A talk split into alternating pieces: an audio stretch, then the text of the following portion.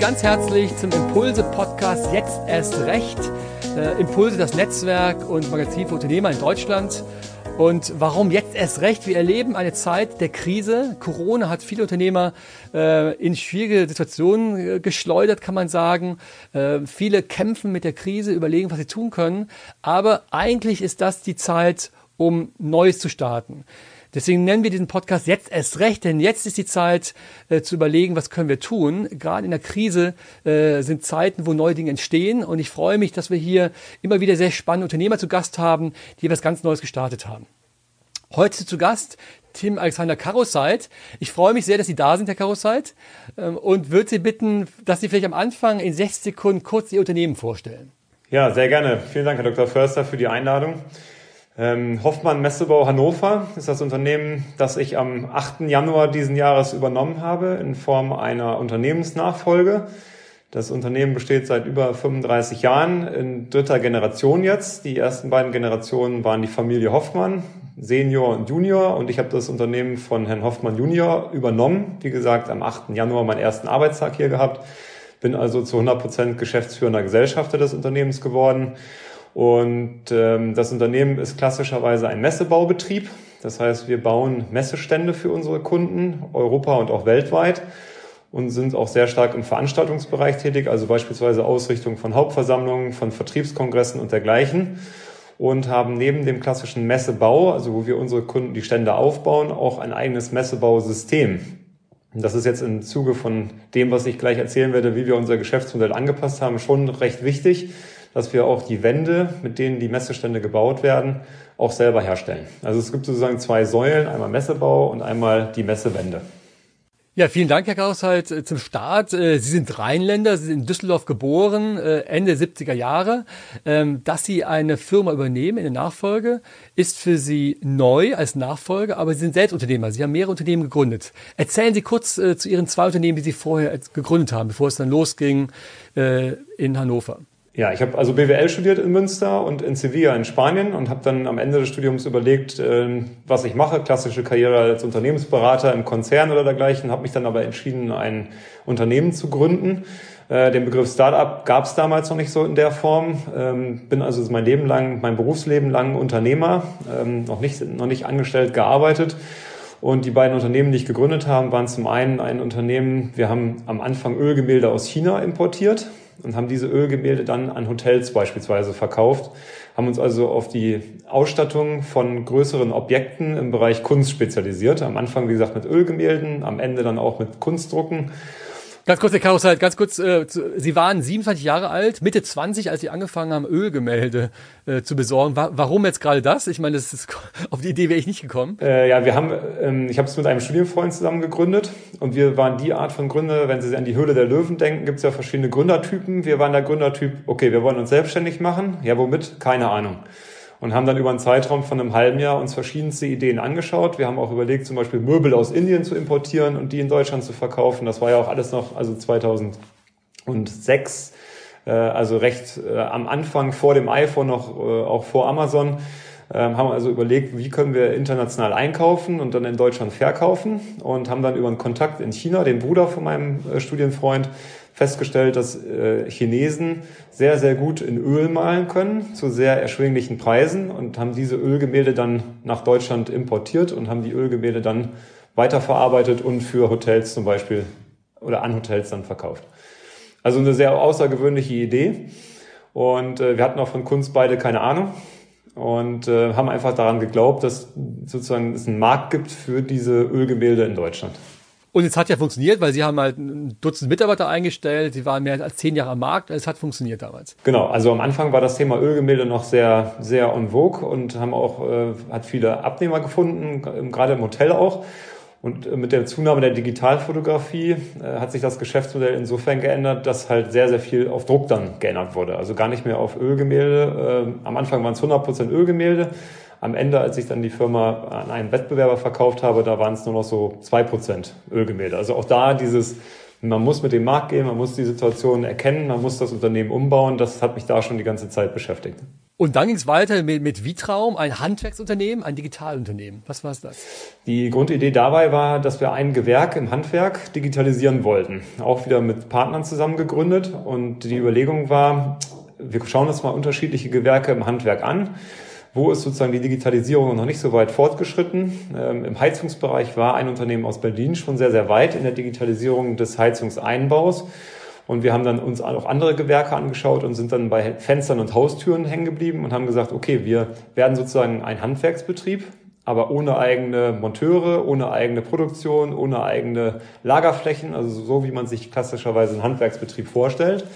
Sondern wir machen das aus der Hafen City in Hamburg heraus, machen da eine sehr gute Kundenbetreuung telefonisch, per WhatsApp, per Skype, per Chat äh, betreuen die Kunden also in einem damals unbekannten Handwerks, handwerklichen Dienstleistungsniveau, also quasi mit äh, fast 24 Stunden Erreichbarkeit und dergleichen äh, und haben sozusagen die Schwächen des klassischen Handwerks in unsere Stärken umgemünzt und die Kunden aber dann auch rundum betreut. Also von der Beratung über die Montage bis zu den, bis zur Kundenzufriedenheit am Ende haben wir sie rundum betreut.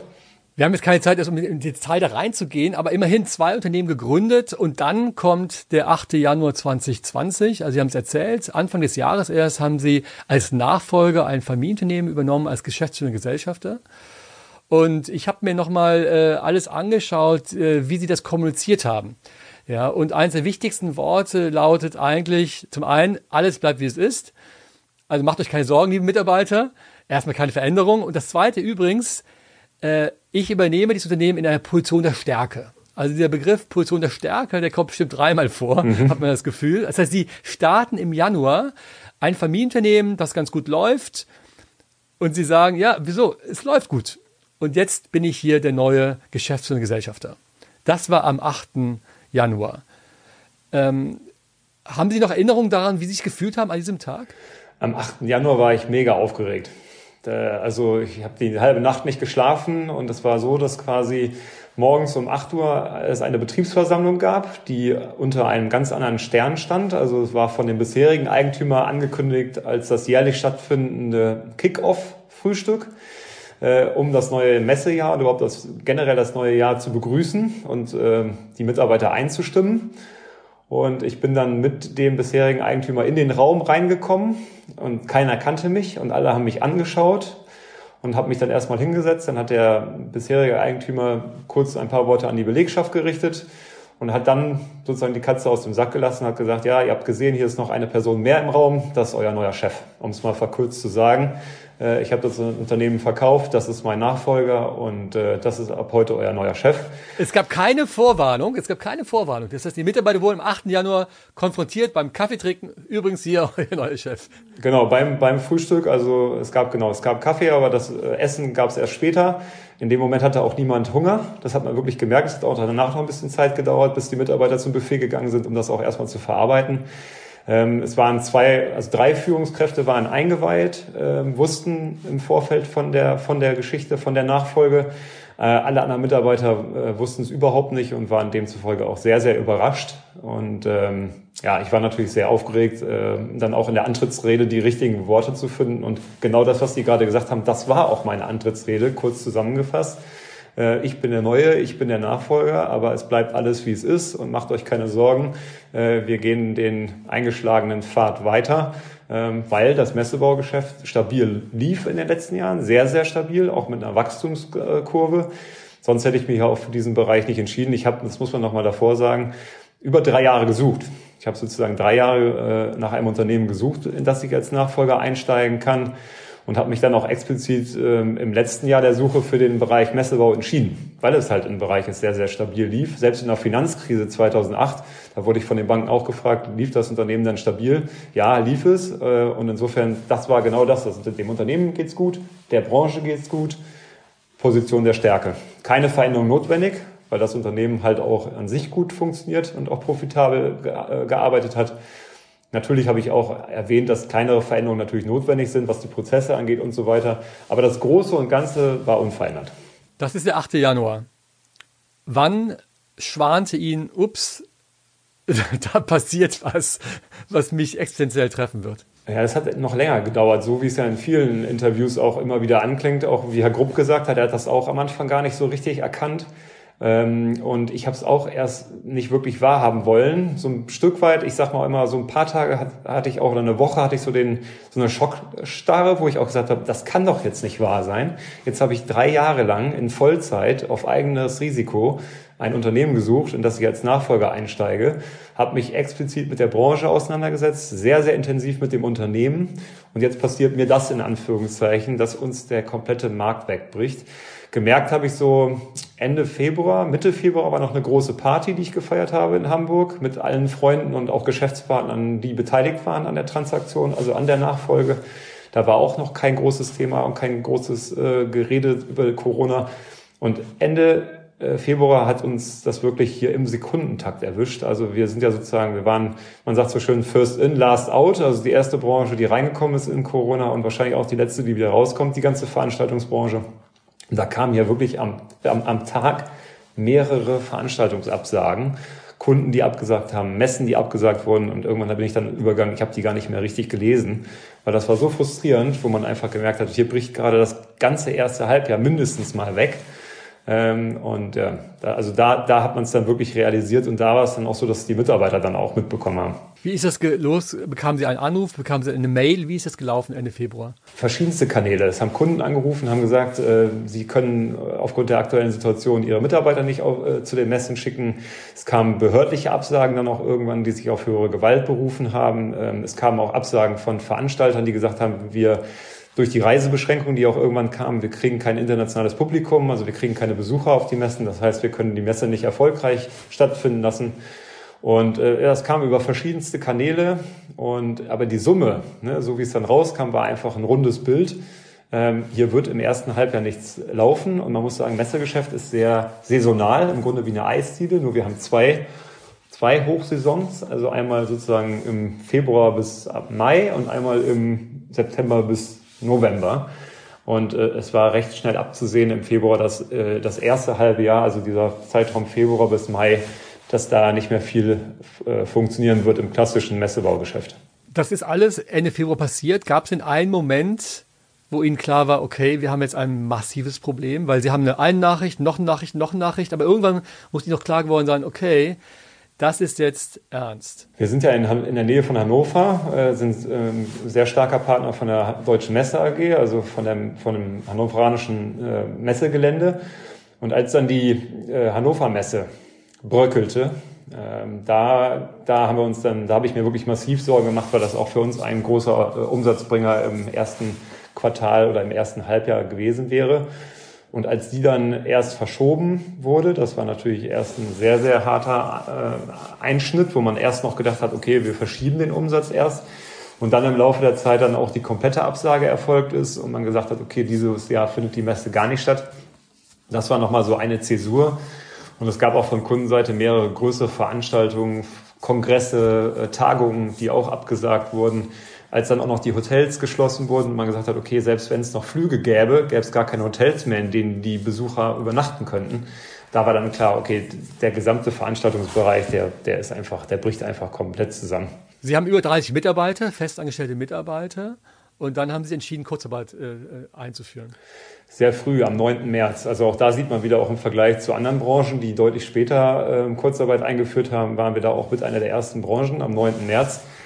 Sie müssen sich das so vorstellen, ich kannte die Mitarbeiter gerade mit Namen. Ich hatte noch keine, keine Möglichkeit, im persönlichen Einzelgespräch hier Mitarbeiter kennenzulernen. Äh, ich habe keine Ahnung vom Geschäftsmodell, auch bis heute nicht, weil es gab keine Zeit, mich einzuarbeiten, weil keine Messen stattgefunden haben.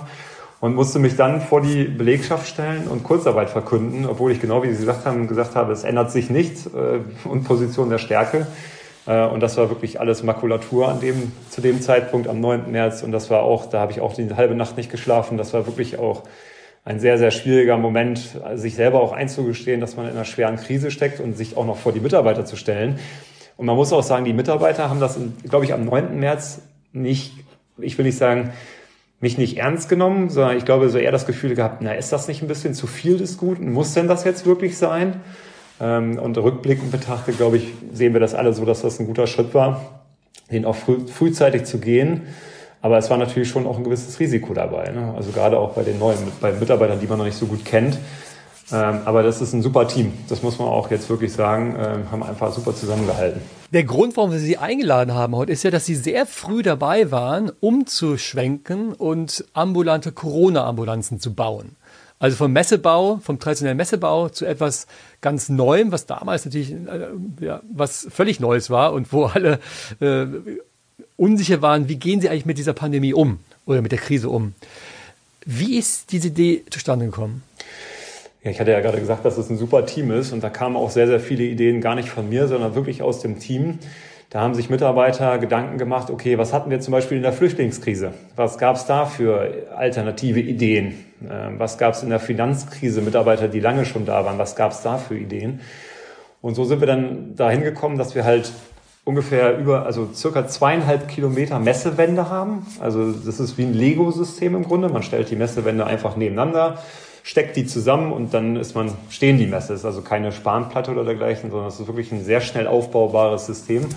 Und da hatten wir, haben, hatten wir zweieinhalb Kilometer auf Lager liegen. Und dann kam halt die Überlegung, ja, was machen wir denn jetzt mit dem ganzen System? Und wir sind auch noch eigener Hersteller von dem System. Das heißt, wenn es nicht reicht, können wir noch nachproduzieren, relativ schnell. Und haben dann gesagt, okay, wir können Raum-in-Raum-Lösungen bieten. Das heißt, wir stellen unsere Messewände in irgendeinen Raum, egal was, also eine Messehalle, klar, aber auch eine Turnhalle oder sonstige Räumlichkeiten und können dadurch einen großen Raum in viele kleine unterteilen. Und so kam dann die Idee, man kann damit ausgehend von der Flüchtlingskrise kleine Räume schaffen, wo die, die Geflüchteten sich drin aufhalten und ihre Privatsphäre haben. So kamen wir dann zu der Idee, man kann auch kleinere Räume abteilen, um da Krankenhauszimmer reinzubauen, temporär. Ja, mit der Idee sind wir dann äh, an verschiedene Stellen rangegangen, haben alle Landkreise in Deutschland angeschrieben, die Landräte, und äh, haben da, sind da auf offene Ohren getroffen bei den Landräten, die ganz aktiv gesehen haben, durch die, durch die Veränderung der Gesundheits, äh, des Gesundheitssystems in den letzten Jahren haben wir zum Beispiel kein Krankenhaus mehr. Also es gab ja sehr viele Krankenhausschließungen.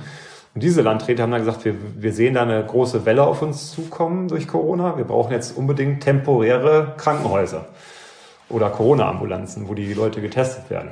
Und haben dann in bestehende Räumlichkeiten unsere Wände reingesetzt und dadurch diese Raumunterteilung geschaffen. Es ist immer so bei neuen Ideen, im Nachhinein denkt man, ja, das ist doch völlig äh, logisch, muss man doch machen, ist doch total klar. Also, äh, das Dumme ist halt nur, man hat die Ideen meistens gar nicht, sondern im Nachhinein ist es erst klar. Deswegen nochmal ganz kurz, bevor wir zu den Landräten kommen, nochmal kurz zurück zu der Idee. Ähm, wie genau ist das zustande gekommen? Also, wie haben sich abends beim Glas Wein zusammengesetzt mit ein paar Mitarbeitern oder wie war das? Wie kamen Sie darauf? Also, es gab einen Mitarbeiter oder zwei Mitarbeiter, die was ich Ihnen auch sehr hoch anrechne, eigentlich, ich sag mal so ein bisschen im Hintergrund die Idee nach vorne gebracht haben und eine Visualisierung gemacht haben, rein digital, wie man diese, wie, wie man unsere Wände in eine Turnhalle reinsetzt. Und aus dieser Idee, als ich sie dann visuell auch vor mir gesehen habe, weil mir das ja gar nicht so bewusst war, dass auch sowas in der Flüchtlingskrise schon mal angedacht war, aus dieser Idee ist dann halt entstanden, dass wir jetzt mal gucken, wo werden solche Wände, solche Räume eigentlich benötigt. Und eigentlich ist es so, die Wände werden aufgestellt, miteinander verbunden, mit einer Platte versehen, so dass sie nicht mehr durchsichtig sind und können Türen eingesetzt werden, Fenster eingesetzt werden und dergleichen. Und weil ich da auch neu bin, habe ich dann auch entschieden, lass uns da jetzt mal einen Probeaufbau machen. Und dann haben wir in unserem Lager ähm, mehrere Corona-Ambulanzräume aufgebaut, eigentlich einfach mal aus dem Bestand heraus mit den Mitarbeitern auf Risiko und gesagt, so, dann gucken wir mal, funktioniert das eigentlich überhaupt? Wie sieht das aus? Haben dann unsere eigene Liege, die wir hier haben müssen, falls jemand mal kollabiert, haben wir diese Liege dann als Krankenhausbett in diesen Raum reingestellt, um mal zu sehen, wie wirkt denn so ein Krankenhauszimmer überhaupt? Und mit diesem Video, wo man auch gesehen hat, wie schnell wird's aufgebaut, wie gut sieht's am Ende auch aus. Also es hat so wirklich eine Anmutung von einem Krankenhauszimmer. Äh, mit dem Video und mit den Fotos sind wir dann auch, wie gesagt, an verschiedene Stellen herangetreten, haben gesagt, so könnte unsere Lösung für ein mobiles Krankenhaus aussehen. Und dann geht's los mit ganz normaler Vertriebsarbeit. Sie müssen dann gucken, dass Sie die Idee auch wirklich an den Mann bekommen, haben dann die Landräte kontaktiert, Sie haben Mails geschrieben und hatten wahrscheinlich den Glück, dass einer eingeschlagen hat. Genau, ähm, in der Vulkaneifel ein Landrat, Herr Thiel, ähm, dem ich auch sehr dankbar bin und der da auch einfach einen super Job gemacht hat, weil er eine, hatte eine, eine Zitat geht mir nicht mehr aus dem Kopf. Was die Chinesen können, können wir in der Eifel erst recht. das war sein Motto. Und nach dem Motto hat er gehandelt. Und ich fand das einfach toll in der Situation. Das waren die spektakulären Bilder, wo man gesagt hat, wir können innerhalb von einer Woche können wir halt äh, ein Krankenhaus mit tausenden Betten bauen. Und das ist ein Klacks für die Eifel. Genau, und das hat er auch hingekriegt. Wir haben wirklich innerhalb von vier Tagen ähm, aus einer alten Kegelbahn ähm, ein, eine Corona-Ambulanz gemacht. Also Sie müssen sich das so vorstellen, es wurde einfach entschieden, das ist ein leerstehendes äh, Hotel oder eine leerstehende Kegelbahn im Keller von einem Hotel. Jetzt wird hier technische Hilfswerk, die Feuerwehr, Freiwillige Feuerwehr und der, eigentlich das, der ganze Ort mobilisiert. Jetzt wird erstmal aus der Kegelbahn alles rausgerissen. Äh, dann kommen unsere Wände rein für die Unterteilung. Dann wird noch, also es wird erst gestrichen, dann kommen unsere Wände rein, neuer Fußboden, den wir auch organisiert haben. Und wenn Sie wirklich sich die Bilder anschauen, vorher, nachher, ist es unglaublich. Also wie die, ein, aus einer, sag mal, 50 Jahre alten, nicht mehr, seit langem nicht mehr genutzten Kegelbahn Räume entstehen, die, wenn Sie sie sehen, einfach so aussehen, als ob sie gerade mit Trockenbau gebaut wurden, also von einem Bauunternehmen. Und das innerhalb von drei Tagen. Das äh, ist schon wirklich ein tolles Ergebnis gewesen. Und das ist halt diese Machermentalität, die ich schätze und auch erst dieses jetzt erst recht. Ne? Also dieses passt ja zu ihrem Motto auch, zu sagen, so jetzt kommt Corona, okay, jetzt nicht lange überlegen. Die Macherqualität, einfach zu sagen, jetzt wird das rausgerissen, los geht's. Naja, und vor allen Dingen auch schnell zu sein. Der Anruf des Landrats kam Freitagabend. Ja. Und Samstagmorgen waren Sie auf der Autobahn, oder? Genau so war es. Also das ist auch wieder ein Zitat von ihm. Ja, Herr Thiel, wann sollen wir denn jetzt anfangen? Und sein Zitat war, ja, lass rollen. Also lass die LKWs rollen. Und dann haben wir am Freitagabend noch, und das ist halt Messebau, ist halt unglaublich flexibel und unglaublich schnell. Das ist einfach so. Und die Mitarbeiter sind auch unglaublich flexibel, was Arbeitszeiten angeht, äh, weil sie, es auch halt gewohnt sind, dass zum Beispiel am Samstag oder Sonntag ein Auf- oder ein Abbau bei einer Messe äh, stattfindet. Und da wurde auch nicht lange diskutiert, sondern im Gegenteil, die Mitarbeiter haben in die Hände gespuckt, haben äh, freitagsabends den LKW gepackt und am Samstagmorgen ist der LKW dann losgefahren.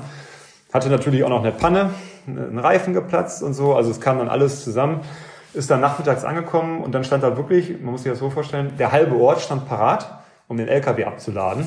Irgendeiner hatte noch einen Gabelstapler und dann, also eine unglaubliche Dynamik und das ist halt auch diese, diese Dorfgemeinschaft, die man dann auch hat, äh, die er auch geschaffen hat, zu sagen, jetzt packen alle mit an und wir, wir ziehen das jetzt äh, in drei Tagen einfach hier gemeinsam hoch. Um den Namen zu nennen, wir reden über Down, also klar in der Vulkaninsel, ein kleines Eifelörtchen.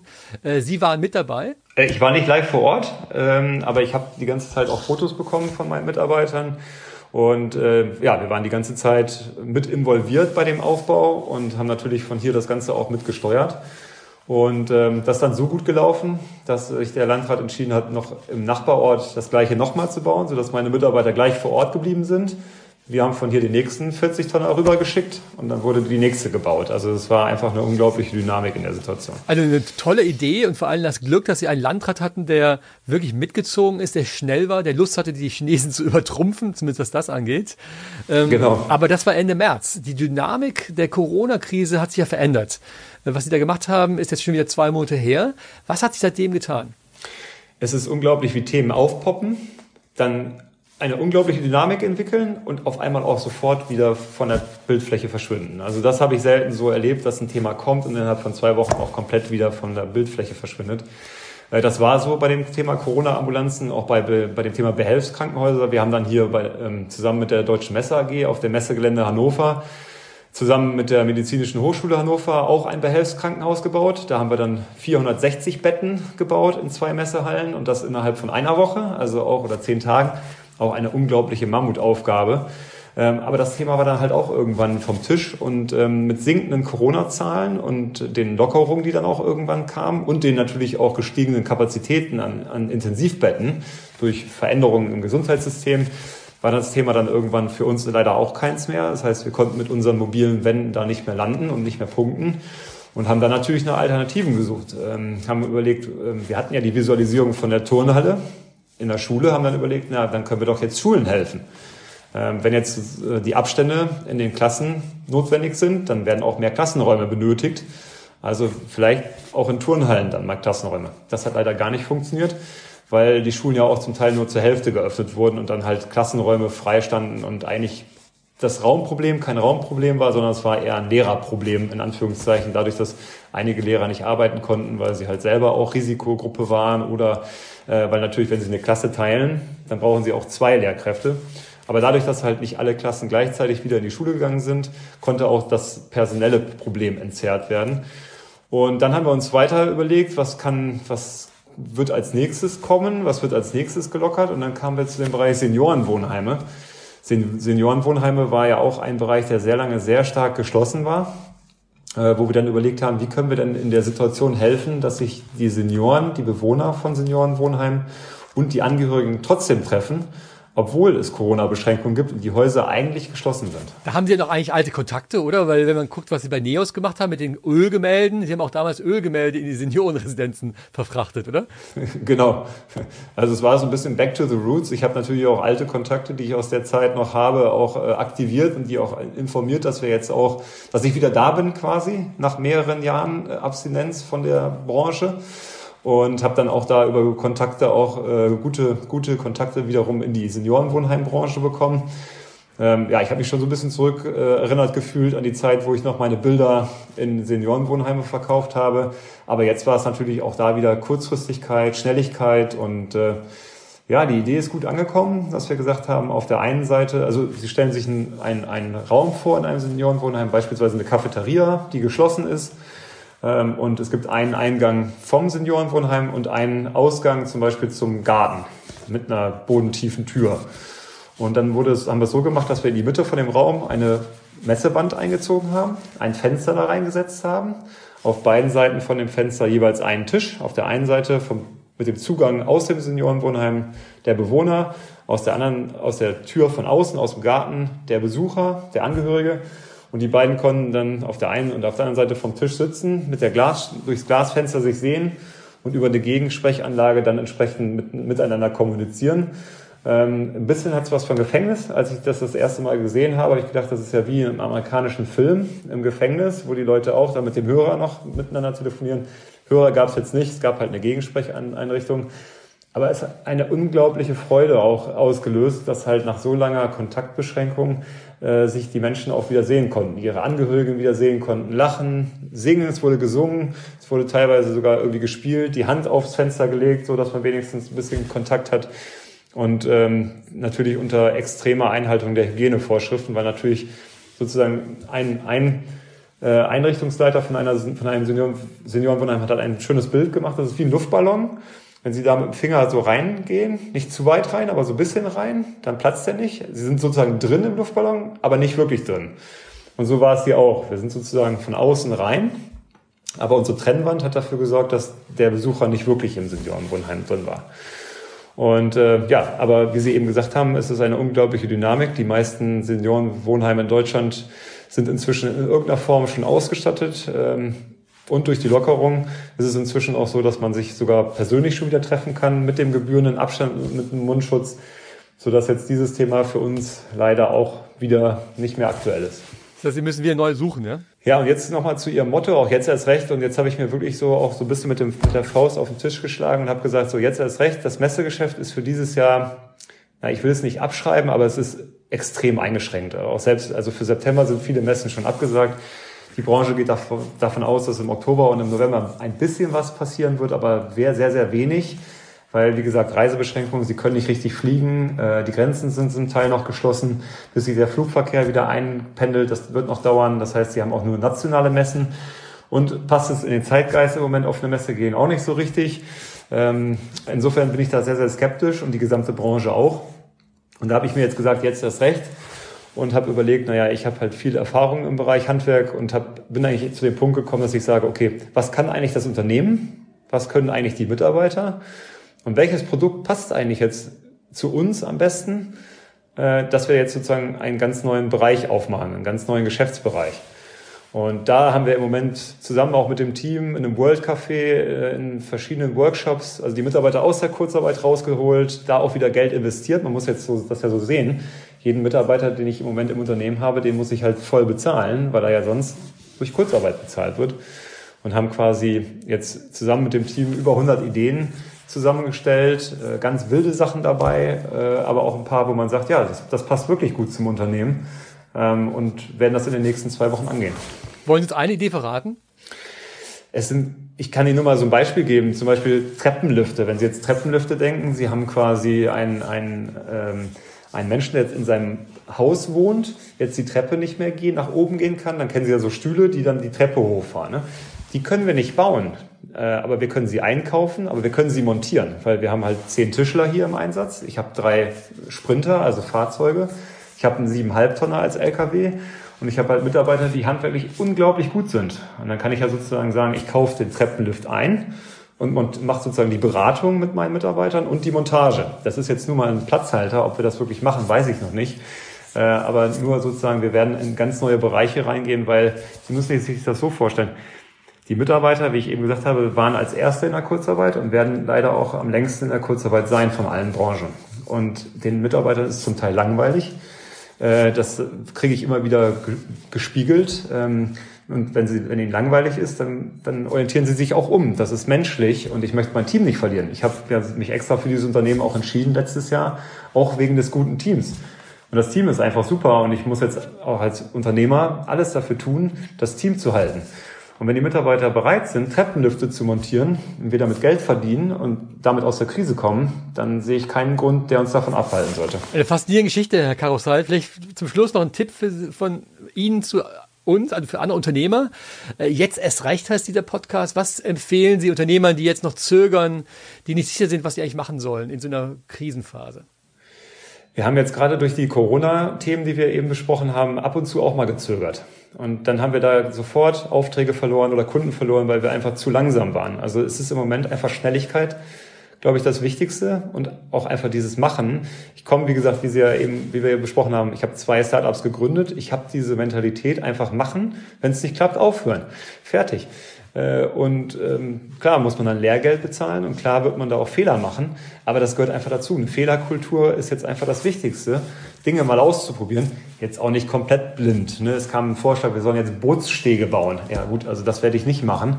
Ähm, es gibt auch, das war ja ein offener Brainstorm, wo natürlich auch ganz wilde Ideen vorgetragen wurden. Man muss dann schon auch über die, über die Ideen mal kurz nachdenken. Aber ich bin dieser Meinung, einfach, einfach machen. Also sich Dinge angucken, kurz darüber nachdenken, mit den, mit den Mitarbeitern im Team das auch als Idee besprechen und dann zügig umsetzen und nicht, und nicht hadern und nicht sagen, ach Mensch, ist aber alles Mist und es gibt kein Geschäft mehr, sondern einfach nach vorne gehen und das Beste aus der Situation machen. Also äh, Krise als Chance sehen. Lieber Herr Kausheit, vielen Dank. Schön, dass Sie da waren. Einfach machen ist ein perfektes Schlusswort, denn der äh, Slogan von Impulse lautet ja Mach es. Deswegen passt das perfekt. Ich danke Ihnen, dass Sie heute da waren. Das war der Impulse Podcast. Jetzt erst recht. Vielen Dank. Dankeschön. Tschüss.